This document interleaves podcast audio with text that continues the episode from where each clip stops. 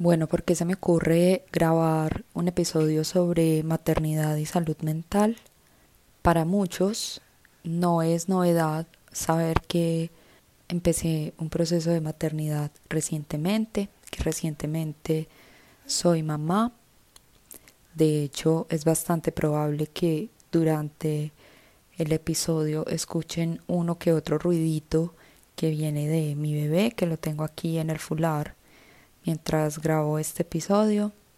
Mm, los tiempos con la maternidad eh, a veces se hacen bastante particulares, entonces eh, vamos a trabajar con los recursos que tenemos en este momento. Bueno, cuando pienso en este tema, vienen a mi mente miles de ideas que parecen fragmentadas, pero que probablemente estén mucho más conectadas de lo que pensamos. Supongo que este fenómeno tiene que ver con la manera como nos han enseñado a ver las cosas, un ver dicotómico en el que separamos, aislamos, ponemos en oposición las ideas, cuando a lo mejor, y como ocurre en otras maneras de análisis más dialécticas, lo que podríamos estar invitados a hacer es mejor a integrar, a relacionar toda la información y los fenómenos que tenemos a disposición. En todo caso, este episodio será un intento por abordar el tema de la maternidad desde el tránsito complejo que ésta es y cómo ocurre o deja de ocurrir la salud mental en el proceso de maternar o cuidar a otro ser humano. Al hacer una búsqueda breve de la palabra maternar, me encuentro con que es un verbo en uso no institucionalizado aún, lo que quiere decir que no está reconocido por la Real Academia de la Lengua Española pero que se ha empezado a popularizar entre las personas para referirse a la interacción y el acto de cuidar, propiciar lazos afectivos seguros, ponerse en disposición de hacerse cargo de algo o de alguien. Voy a intentar enfocarme en el acto de maternar a otro ser humano y lo que ocurre al respecto de esta decisión. También voy a retomar aspectos conceptuales relacionados con la salud mental, de hecho, si quieren profundizar, pueden escuchar un episodio que fue grabado exclusivamente para hablar de este tema. Voy a tomar pues algunas referencias de ese episodio para desarrollar este. La Organización Mundial de la Salud define a la salud mental como un estado de bienestar en el cual el individuo es consciente de sus propias capacidades, puede afrontar las tensiones normales de la vida, puede trabajar de forma productiva y fructífera y es capaz de hacer una contribución a su comunidad. De manera que para identificar si una madre está viviendo una maternidad saludable, sería preciso reconocer cómo está ocurriendo su proceso de adaptación al tránsito de la maternidad, tanto desde el momento de la decisión, concepción, embarazo, parto, posparto inmediato y crianza, o desde el momento en el que decide adoptar, aunque no me centraré en este tema específico. Recordemos que el proceso de salud y enfermedad es un continuo, lo que quiere decir que los estados emocionales y las reacciones a propósito de estos no son estáticos y pueden variar según el estado hormonal de la madre.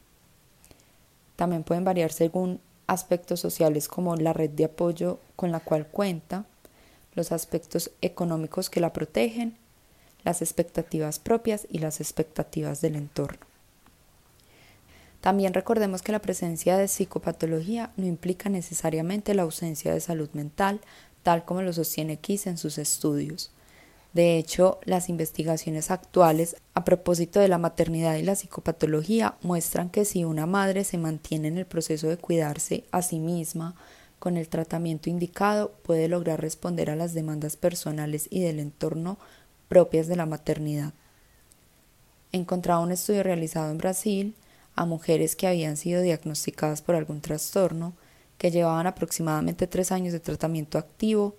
Estas reportaban que lo más importante era mantenerse conscientes de los retos que implicaban presentar ciertos síntomas y al mismo tiempo responder a las necesidades propias y de sus hijos. Esto nos permite saber que la presencia de un trastorno mental no es una limitante de una maternidad consciente, en tanto hay trabajo activo por parte de la persona que lo está transitando. Ahora, ¿por qué es importante pensarse en la salud mental en el proceso de maternar? En principio porque somos una especie vulnerable. ¿Qué quiere decir esto? Que como mamíferos somos la especie que al nacer más necesita de su madre o al menos de sus cuidadores. Un bebé humano que no recibe cuidados básicos al nacer puede morir. Somos, pues, animales humanos altamente dependientes al nacer. También es importante decir que somos una especie compleja que se desarrolla no solo desde una esfera biológica, sino también desde una esfera psicoafectiva, espiritual y social, lo cual implica que un ser humano tal vez sí logre sobrevivir si es únicamente alimentado pero el potencial de nuestro desarrollo como especie está dado principalmente por la garantía de una base emocional segura en el proceso de crecimiento. Y esto se logra gracias al proceso de vincularnos con otros, gracias a la respuesta oportuna de nuestros cuidadores al momento de nacer y en el proceso de crecimiento. De esta respuesta depende que un bebé humano en el proceso de crecer se sienta tan seguro que pueda salir a explorar posteriormente su entorno desarrollarse para posteriormente lograr un aporte a la sociedad y continuar con el proceso de construcción. Lo que acabo de decir solo por nombrar algunos de los aspectos de lo que es implicarse en el proceso de crianza de un ser humano. Dicho lo anterior, es indispensable entonces pensarnos las condiciones que favorecen que una madre o un cuidador que decide maternar, o mejor dicho, las condiciones necesarias que favorecen el proceso de maternar a otro ser humano que garantice la salud mental. Porque sí, en la medida que una madre está bien, se siente bien o tiene estrategias propias o del entorno para regularse, cuando la está pasando mal, en esa medida esa madre o ese cuidador podrá responder oportunamente a las demandas, que por cierto no son pocas, de ese bebé o ese ser humano en desarrollo. Ahora, ¿cuáles son esas condiciones necesarias? Lo que voy a mencionar a continuación habla de un escenario ideal, lo cual soy consciente no siempre se cumple, especialmente en los contextos sociales y políticos en los que vivimos en Latinoamérica. Sin embargo, aunque no se cumpla y aunque la realidad es claramente más compleja que utópica, los voy a mencionar. Entonces, el mantenimiento de la salud mental de la madre requiere Condiciones que favorezcan el proceso de embarazo, como el poder acceder a los servicios de salud oportunos, tanto si el embarazo es de alto o de bajo riesgo. Apoyo familiar en el proceso de gestar una vida, recursos económicos que la protejan, apoyo por parte del equipo laboral que permita redistribuir el esfuerzo al momento de prepararse para el parto y al momento del regreso a trabajar. Es pertinente también la experiencia de un parto positivo, tal como lo menciona la OMS. La experiencia de un parto positivo propicia el establecimiento del vínculo en el momento del nacimiento, tanto para la madre como para el bebé. De hecho, de los aspectos que afectan la salud mental de la madre es haber vivido un parto traumático o que el bebé no tenga una fácil adaptación a la vida extrauterina. En este sentido, la experiencia de un parto positivo le permite a la madre y a la familia la posibilidad de tomar decisiones informadas y libres de discriminación acerca de cómo quiere parir y qué opciones tiene para que esto ocurra. En Colombia todavía falta mucho por aprender acerca de garantizar la experiencia de un parto positivo y humanizado. Sin embargo, existen organizaciones que hacen activismo y enseñan a las madres y a las familias acerca de cómo hacer valer sus derechos el día del parto. También enseñan a presentar un plan de parto para garantizar en lo posible dichos derechos.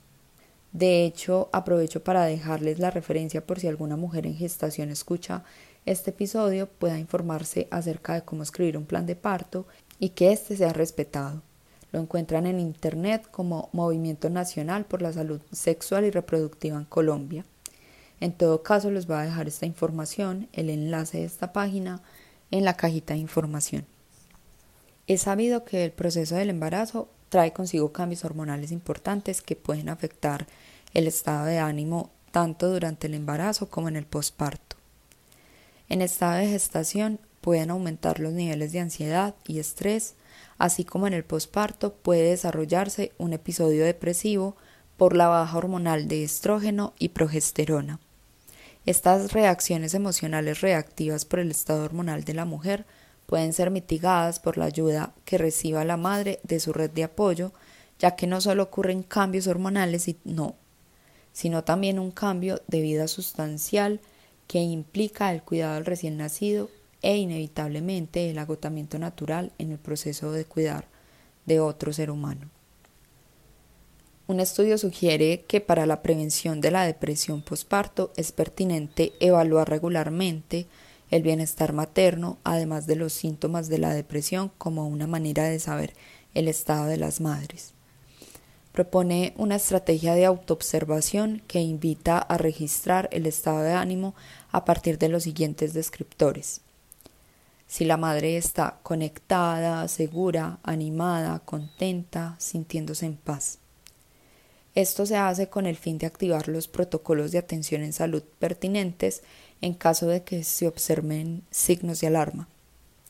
Aprovecho para mencionar aquí que durante mi proceso de gestación, cada mes recibí una llamada telefónica haciendo un tamizaje sobre diferentes factores que pudieran estar afectando negativamente el embarazo.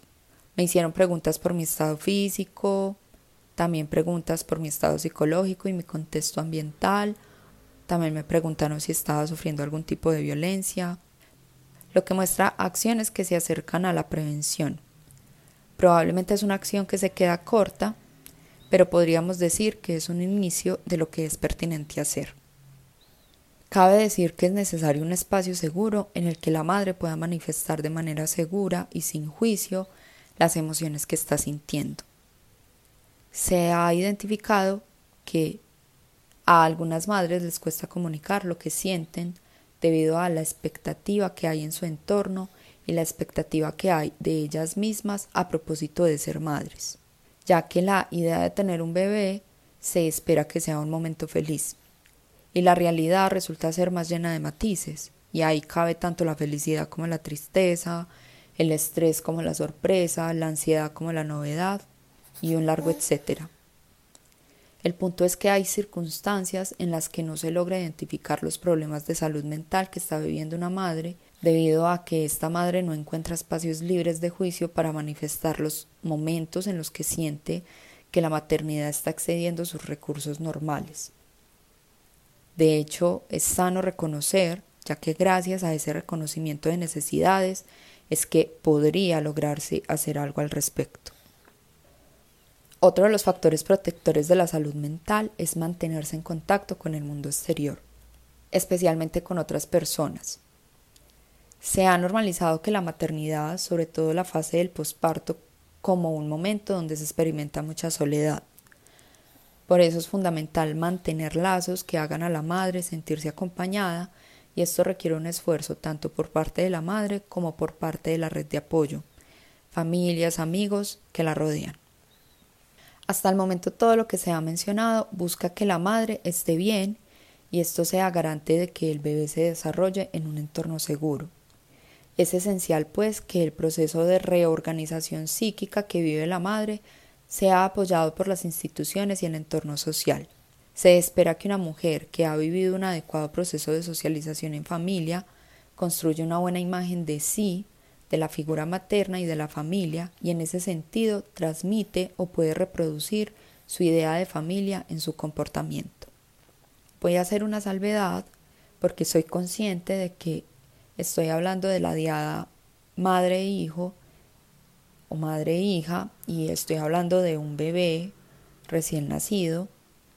Comprendo que el proceso de maternar no implica que sea únicamente la mujer quien materna, puede ser otras personas, otros cuidadores y la y el proceso de maternar no implica solamente maternar a un bebé, también es a un ser humano que está mucho más grande, pero soy consciente de que no puedo abarcar la gran variabilidad, no puedo abarcar la gran variabilidad y los matices que implica este fenómeno, entonces eh, pues de entrada pido disculpas por las limitaciones propias eh, de lo extenso que puede llegar a ser el tema. Continuando, es necesario reconocer factores de riesgo que aíslan o marginalizan a la madre por ausencia de lazos familiares, psicopatología severa de la madre o del cónyuge o de la familia. Aquí la formación del vínculo seguro está en riesgo, ya que la adecuada adaptación de la madre y del hijo en su medio se ven amenazada por estos factores y existe el peligro de que la marginalización que ha afectado a la madre también afecte al hijo. Es por eso que la salud mental de las mujeres que deciden ser madres no puede ser solo una responsabilidad individual, sino conjunta, en la que el bienestar de un bebé que nace y la futura salud mental de ese ser que nace no depende únicamente de la madre, sino también de las políticas públicas que son pertinentes para el cuidado de las madres, especialmente de las madres en estado de vulnerabilidad. Además de algunos cambios en el modelo económico que favorezcan las economías del cuidado, que suelen ser bastante mal pagas o en su defecto, o yo diría que en la gran mayoría no remuneradas. A propósito de la economía del cuidado, he sabido que, al menos en Latinoamérica y especialmente Colombia, las mujeres que se dedican a cuidar a sus hijos y que no reciben ningún tipo de ingreso por asumir las tareas del hogar están en mayor riesgo de caer en vulnerabilidad económica, lo cual también requiere acciones protectoras del Estado para los grupos poblacionales menos favorecidos que puedan garantizar mínimas condiciones dignas para que las madres o cuidadores que deciden maternar cuenten con una mínima estabilidad que les permitan hacer su trabajo de manera más efectiva. Otro de los temas que se empieza a considerar a propósito de la salud mental de las madres es justamente la decisión de ser madres. Dice Elizabeth Barinter, abro comillas, el amor maternal es un sentimiento humano y es, como todo sentimiento, incierto, frágil e imperfecto. Contrariamente a las ideas que hemos recibido, tal vez no esté profundamente grabado en la naturaleza femenina. Lo anterior nos invita a revisar la historia y comprender por qué la maternidad se ha querido mostrar como acto instintivo aun cuando hay pruebas que refutan dicho ideal. En un artículo que investigué para el desarrollo de este episodio encontraba que Barinter 1981 sostiene que, abro comillas, según los registros policiales, en 1780, sobre los 21.000 niños que nacían por año en París, apenas mil eran criados por sus madres. Otros mil, privilegiados, eran amamantados por nodrizas en la casa de sus padres. Todos los demás pasaban del seno materno al domicilio más o menos lejano de una nodriza a sueldo. Este tratamiento de los niños conllevaba un exponencial índice de mortalidad infantil que comenzó a cobrar valor en vísperas de la guerra de 1870. En este contexto, el niño adquiere un valor de mercancía para el Estado no solo porque produce riqueza, sino también porque garantiza su poder militar. Se percatan que los niños abandonados mueren como moscas, sin ningún provecho para el Estado. Peor aún, cuestan al Estado que se ve obligado a mantenerlos hasta que mueren. Es como respuesta a este problema de índole social y pública que se le crea la responsabilidad a la mujer de asegurar la supervivencia de sus hijos a través del amamantamiento. Habrá que apelar a su sentido del deber, culpabilizarla y hasta amenazarla para hacerla volver a su función nutritiva y materna, supuestamente espontánea y natural. A partir de esta época abundan las publicaciones que aconsejan a las madres ocuparse personalmente de sus hijos y les ordenan que les den el pecho. El Estado, con ayuda de filósofos y teólogos, crean a la mujer la obligación de ser ante todo madre y engendran un mito que 200 años más tarde seguirá más vivo que nunca, el mito del instinto maternal, del amor espontáneo de toda madre hacia su hijo. ¿Por qué vale la pena mencionar lo anterior? Vale la pena en tanto romantizar la idea de la maternidad puede traer implicaciones graves para un ser humano que se está desarrollando y no está siendo cuidado de manera adecuada o se le está obligando a una mujer a cumplir su papel de madre solo por el hecho de haber gestado biológicamente. Yo sé, es un tema polémico, pero en dichos casos el panorama ideal no es seguir intentando que una mujer que no quiere ser madre se le obligue a ser una buena madre o convertirla, ya que esto afecta principalmente al ser humano que empieza a desarrollarse. En dichos casos, estos bebés o niños necesitan protección de la familia, la sociedad y el Estado, y estas mujeres la posibilidad de hacer su vida desde otra mirada. Dicho artículo propone que la salud en general requiere también ser vista desde la perspectiva de género para que abarque realmente las necesidades complejas de todos los agentes de la sociedad, en este caso puntual, las mujeres que por ser mujeres se les atribuye el rol del cuidado y el deber de ser madres. Y creo que esto sí requiere un acto de honestidad de nosotros como sociedad y es saber que no todas las madres o que no todas las mujeres que gestan y que dan a luz a un bebé sienten realmente ese instinto protector o ese instinto del cuidado hacia ese ser humano que acaba de nacer. Entonces, mantenernos en esa idea romántica, en esa idea de que la madre solo o de que la mujer solo por el hecho de ser mujer tiene un instinto a cuidar del otro, puede llevarnos a sostener negligencias hacia un ser humano que apenas empieza la vida. De hecho, en este artículo lo que se propone es que las prácticas en salud, incluso las prácticas en salud mental, necesitan proteger a ese ser humano que nace.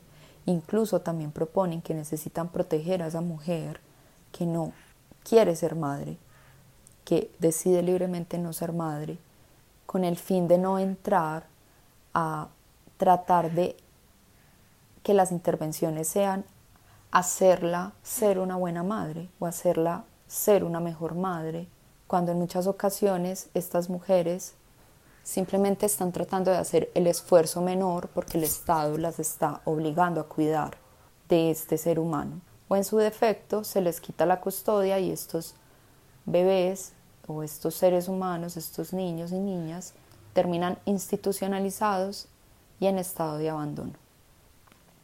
En fin, claro está que lo anteriormente mencionado aplica para las mujeres que no sienten dicho impulso al cuidado del otro especialmente al cuidado de un bebé que ya ha nacido.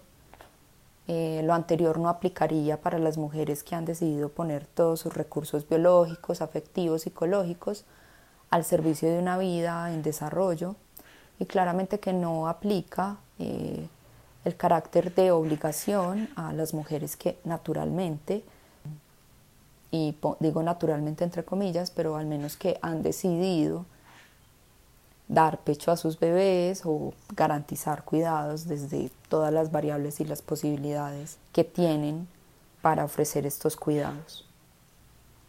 Dicho lo anterior y para finalizar, debo decir que aunque parece utópico, lograr que todos los aspectos mencionados funcionen a la vez, es un reto como sociedad volcar la mirada para que los cuidadores que deciden maternar o las mujeres que deciden ser madres puedan hacerlo en ambientes protectores que favorezcan o aporten al sostenimiento de la salud mental.